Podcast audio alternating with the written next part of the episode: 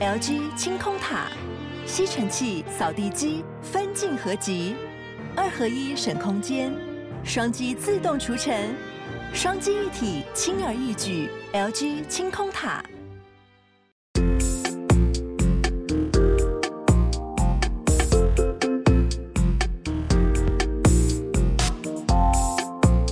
那我们现在要讲的第二件事情，哎，我看一下，我们来讲那个 Meta 元宇宙梦还可以信吗？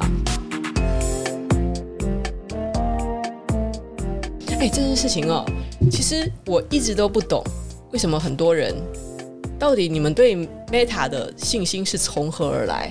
前几天的新闻哦，就说祖克伯。他把他 Meta 公司的一万一千多名员工，然后直接裁掉，就是现在听说叫很多投资 Meta 的这些公司啊，撤手了，把资金给撤掉了。祖克伯现在很崩溃哦，现在那种各大头条也是很坏，都是找一些祖克伯他看起来很崩溃的脸，就是超丑丑哭的脸放在头条上面，让大家看一看祖克伯现在有多崩溃。没办法人家其实还是很有钱的，而且这个用来用去也都是股东的钱呐。就算现在 Meta 破产，他还是过得很滋润的。所以其实我觉得祖克伯也没有这么崩溃啦，就顶多呢他的元宇宙。大梦，酷酷的梦没有办法实现了。但是呢，我必须讲哦，其实我个人本来就不是很看好 Meta。那理由我也以前有讲过其中的一点，我觉得现在 Meta 在你现在花这么多钱去开发重的要死头盔，就是因为自己的呃 Meta 呃脸书很多用户，未来大家都要来进你的元宇宙里面什么吃喝玩耍。我觉得这个想法哦有很大的漏洞。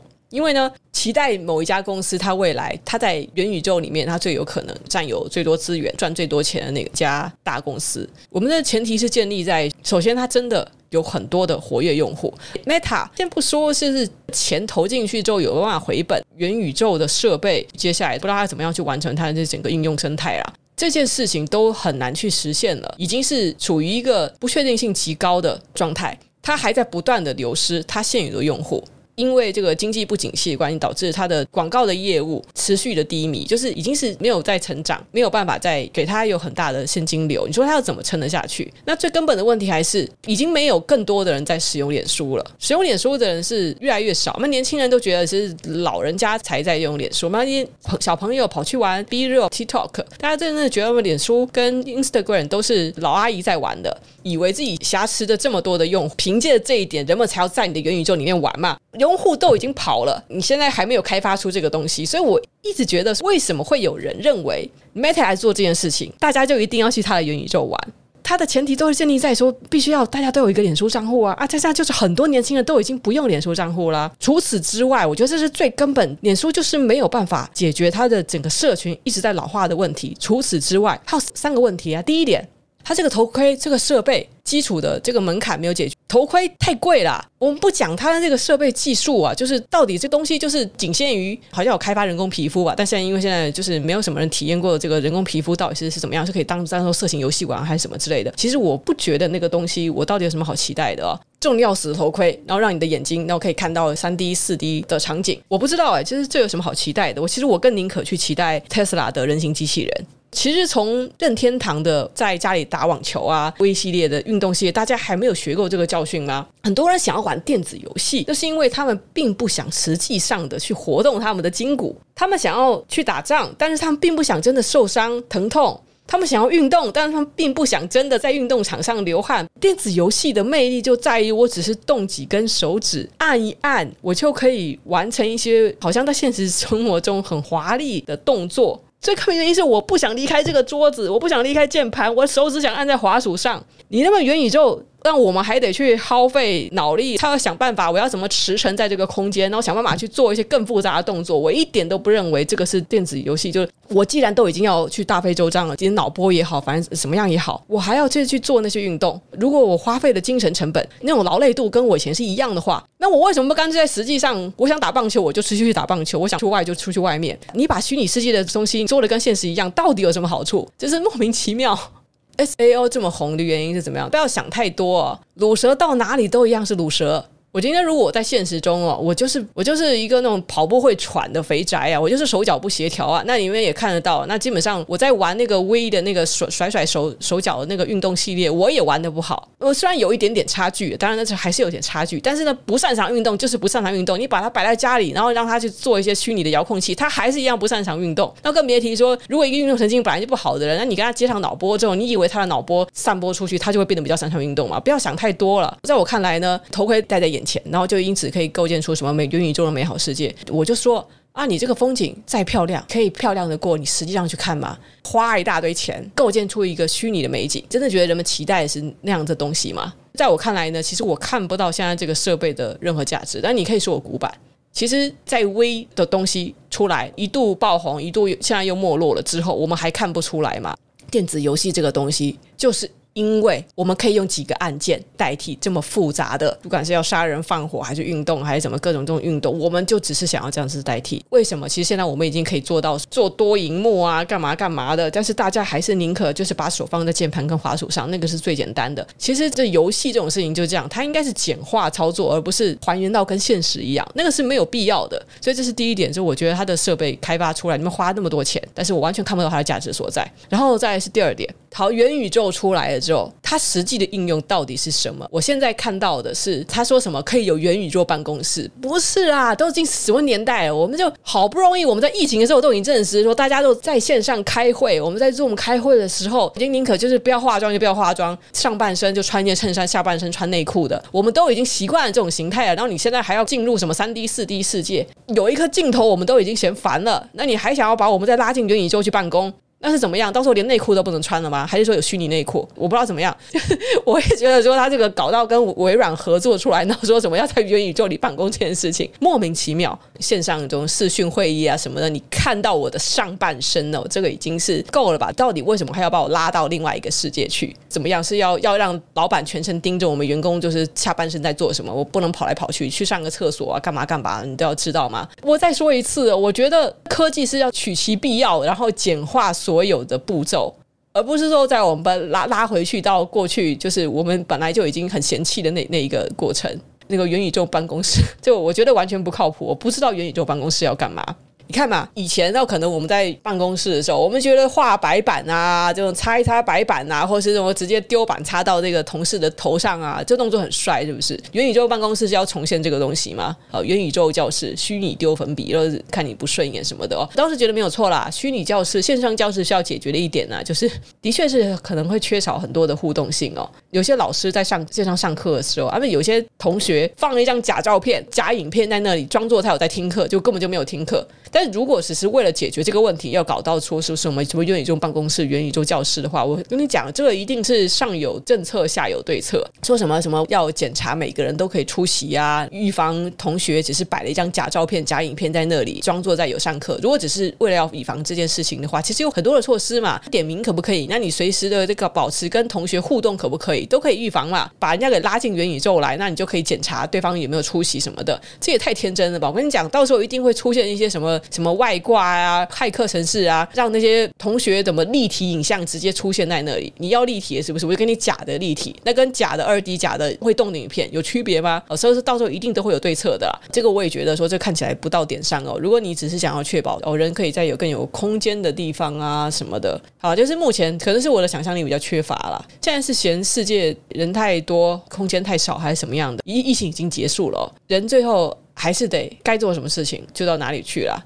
你看嘛，你《电狱判客》里面他们去上课啊什么，就算你头上要戴头盔，我还是得去学校啊。你看那个剧情设计是不是有它的道理？人不可能完全的不跟人直接接触啦，除非你说要搞到一个什什么跨国教育什么的。那那第三点要解决的呢？那个就是我觉得这是下一步的比较遥远的事情了。Meta 要解决的第三点就是这些设备也搞好了，好那个呃，他想办法就是这个 Meta 元宇宙好像看似一让人家有一点点期待之后，那下一步呢，就是他自己的这个软体的生态要怎么做？我们说 Apple。它的 Apple Store 或是呃 Google 的 Google Play，它能够建立起来，让这么多人使用啊，并不只是单纯的这他们自己的这些这个网络巨头弄好一个平台啊，就是大家就会来爱用的。那也是因为他们开放了他们的 API 啊，也先把这个这个平台。让这些工程师开发他们的 App，然后在上面盈利嘛。就是可能到时候呢，Meta 它真的要做这件事情的话，它一定是要让有很多的公司能够去开发应用程式啊，或是游戏啊之类的东西。这些运用的东西一定得有一些比较杀手级的，就比如说我们可能当初很多人为了 Idol Master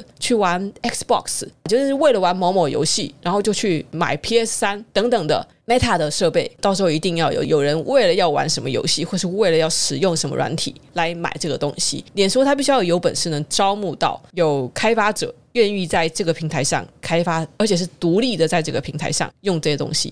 但是我觉得这个很难吧？这个是又是一个需要机缘巧合加上漫长的时间才能构建出来的一个健康的生态，然后才让他们持续的运作起来。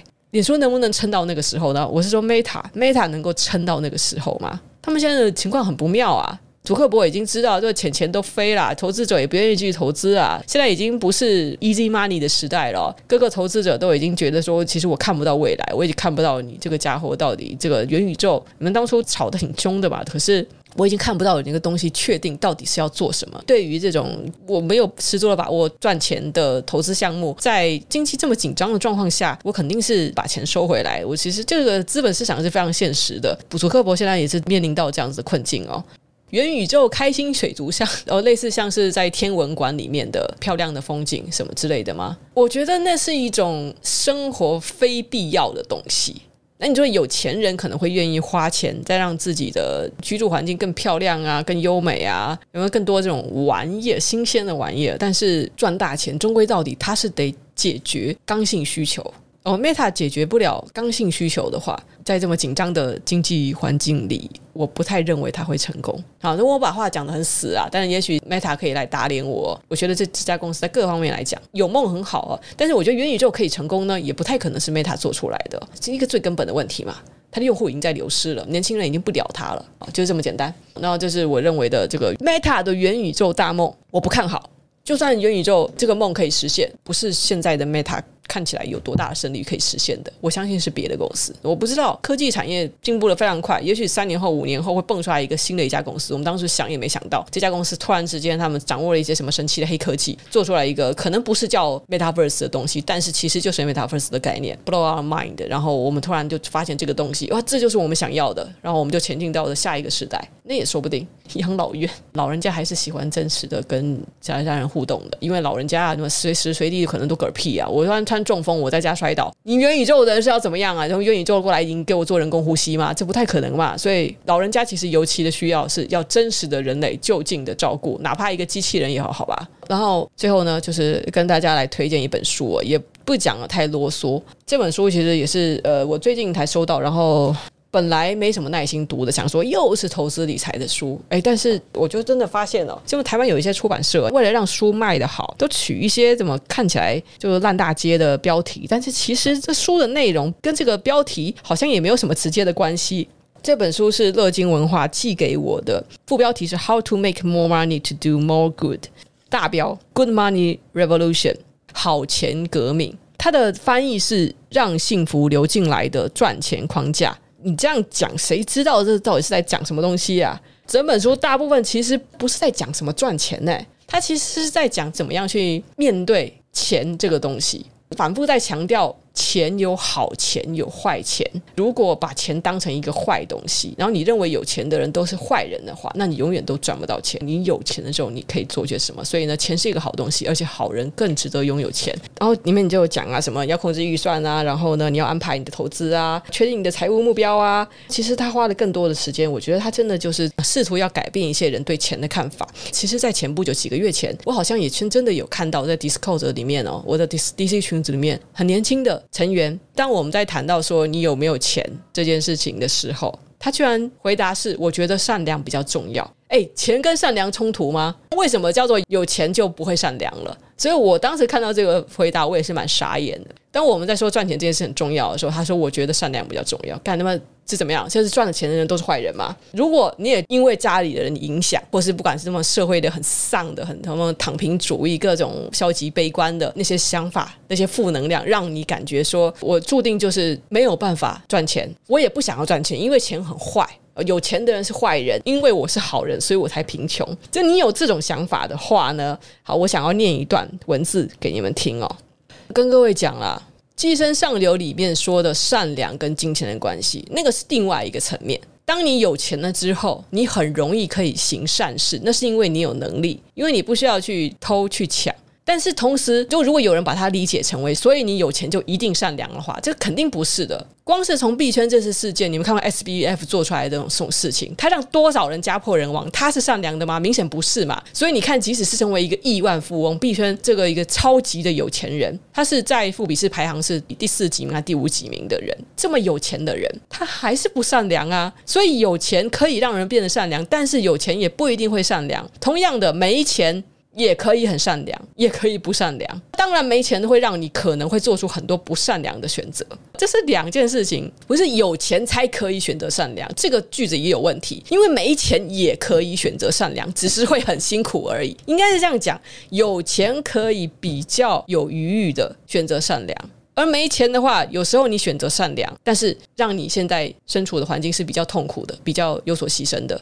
没钱仍然可以选择善良。我今天可能饿的要死，连晚餐都没有办法买，我只剩下一块钱哦，连茶叶蛋都买不到。然后我现在在路上，我捡到了十块钱，我到底要不要把钱交给派出所啊？我可以把这个钱占为己有，对吧？这时候我选择不善良，让我自己买一个茶叶蛋吃掉。呃，我想应该也没有人怪我吧。但是我确实是不善良了。但是如果我有钱，那我可能我今天就算捡到了一万块、两万块，那是因为我照样我有钱吃饭，我是很容易选择善良的。我就算捡到再多的钱，我一样可以毫无压力的我交给派出所，我心里也可以不用太挣扎。尽管那是确实是一笔笔钱，这样想想就知道了。一般来讲，就是很少人会遇到这种极端的状况了。不用就说什么有钱才可以选择善良。因为当我们在讨论这件事情，我可以这样讲啊，大多数人我们在讨论有没有钱跟善良的关系的时候，我们根本就不至于没钱到需要做出不善良的事情。我也没有有钱到每一件事情都是只做善良的事情，因为我不够有钱，所以我可能捐钱就没有捐的比尔盖茨那么多啊。那我要跟比尔盖茨比善良度的话，我我想我是不够他的啊。这善良度、善良程度好像很难说哦。好了，我们先不讨论这个了。好，我现在就继续说这个东西，就是这本书《让幸福流进来的赚钱框架》第二部《坏钱》第二十节：坏钱来自错误的金钱观。钱是好东西，你应该多拥有一些。这句话应该不难懂吧？这句话确实很容易理解，但理解不代表认同。对许多人来说，金钱已经被妖魔化了。这些人可能是在成长过程中逐渐认定钱是不好的东西，认为拥有财富的人是坏人。如果你决定要继续这趟革命性的好钱之旅，必须要建立一套新的金钱观。为了要开始赚更多钱、捐更多钱，你必须克服一切负面的金钱观，才能让你的生命对世界有所贡献。接下来，我们将准确指出这些信念的根源，对抗他们的方法，好让你可以赚更多钱，重塑你的世界。假设你从小就认为金钱是坏的，你目睹钱财造成家庭分裂和绝望，在职场中，高收入的同事往往是最傲慢的一群，有钱人既自私又骄纵。如果这就是财富对人的影响，你宁可不想要。况且，光是想到赚钱和理财就觉得很复杂、耗时而且麻烦。只要一想到要多赚点钱，就会感到焦虑、动力下降。这种感觉是不是听起来很熟悉？想象你是一个小孩，正和家人一起吃饭，这是一个什么样的画面呢？里面的人是否因为钱不够用而发生争执？是不是有一个拳头突然敲在桌子上，伴随着一个声音说：“如果我们能有钱一点就好了，想做什么都可以。金钱若不能为我们所用，就会对我们有害。一旦财富带来的是坏处，我们将无法拥有渴望的生活。这时候，金钱就成了敌人。”有一位理财专家说：“我认为这样的人应该要抽出一点时间，好好梳理自己和金钱的关系。这么做绝对值得。解开那尘封已久的回忆，看看你对钱的最初印象是什么，看看围绕着那段记忆的又是些什么，造成那段正面记忆或负面记忆的起因是什么。”理财专家强调，我们最终会夺回控制权。他并且建议大家复制正面的经验，将消极的经验抛诸脑后。金钱只是工具，它没有情绪，没有感情，它听从你的命令。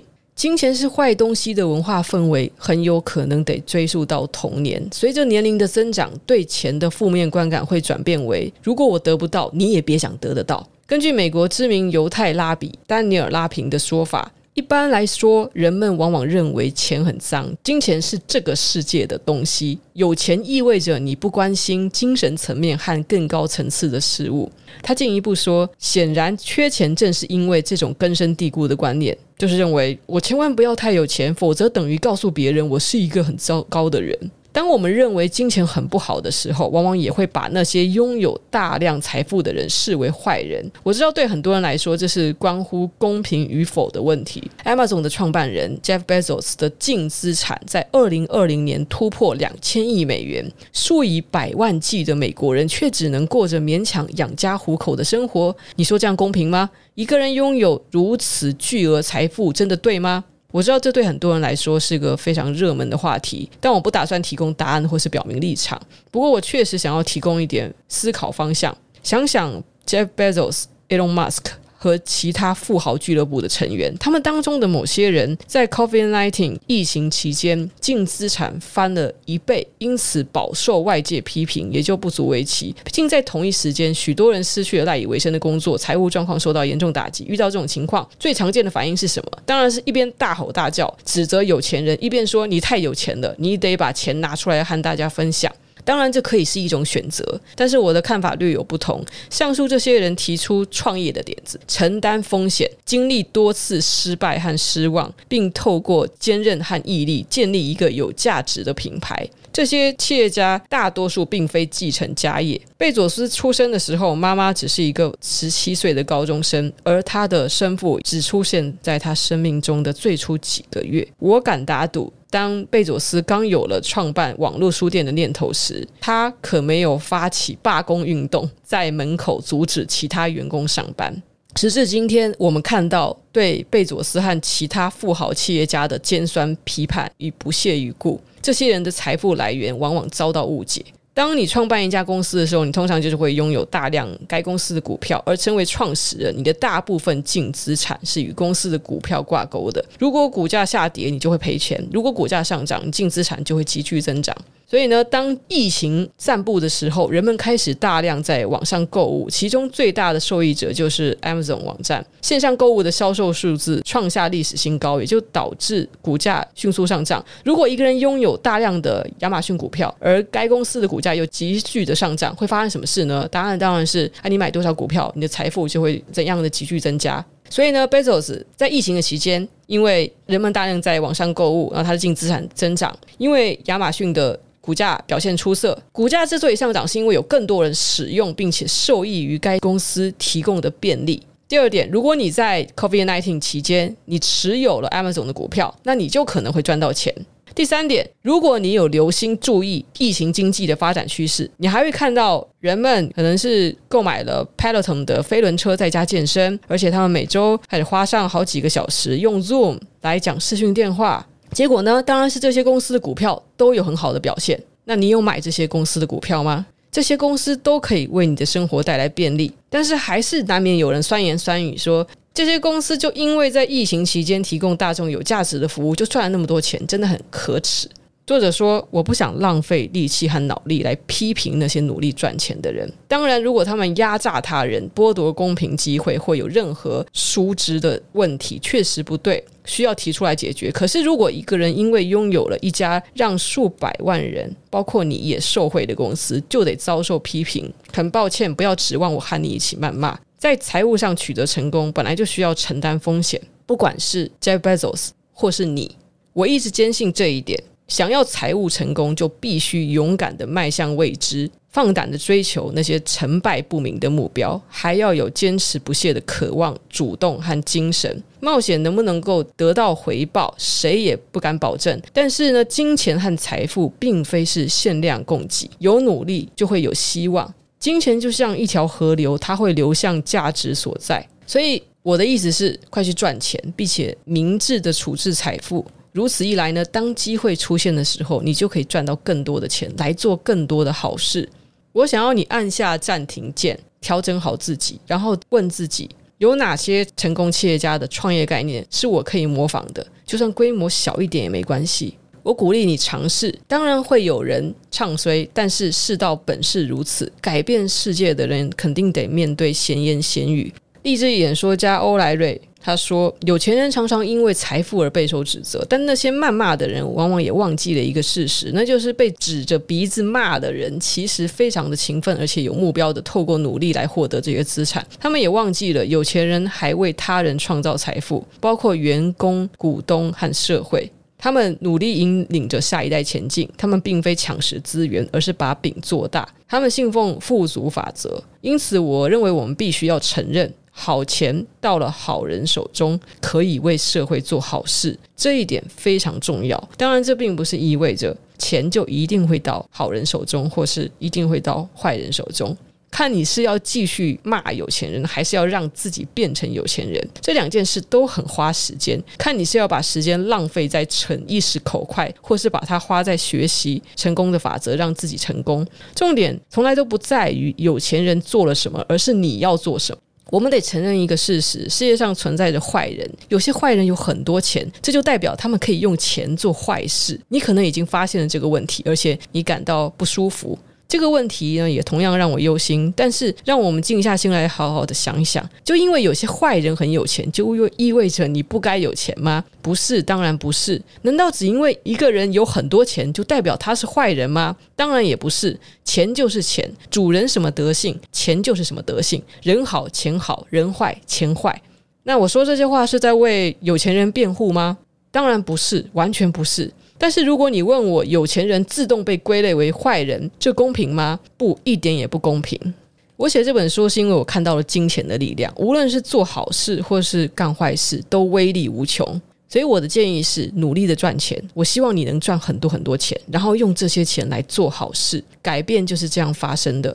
我和你一样，时间也很有限，一周只有七天，一天只有二十四个小时。虽然世界上有很多我不认同的事，但是我也不得不承认，即使我算得上是有些影响力，还是无法改变太多事情。这是个令人感到痛苦的认知，但却是事实。这也是为什么我热爱学习生活的种种。我学习的方式，则是透过对他人的观察和提问。这些年来，我体认到了一个真理：改变自己的几率比改变别人高多了。改变自己已经够难了。更不用说说服他人改变，所以我想让自己成为我想在这世界上看到的改变。我借用的这句话，一般认为出自甘地。这句话对我来说，意味着我选择了赚钱的同时，还支付应付的税款，奖励员工，乐善好施。这就是我用金钱反击坏人的方式。当你读这本书的时候，很可能还对自身的财务状况不是很满意。然而，你手上之所以拿了这本书，是因为你想要得到很多东西，更多东西，不仅仅是更多的金钱，还有因为财富而带来的更大的影响力。而我要你两者兼得。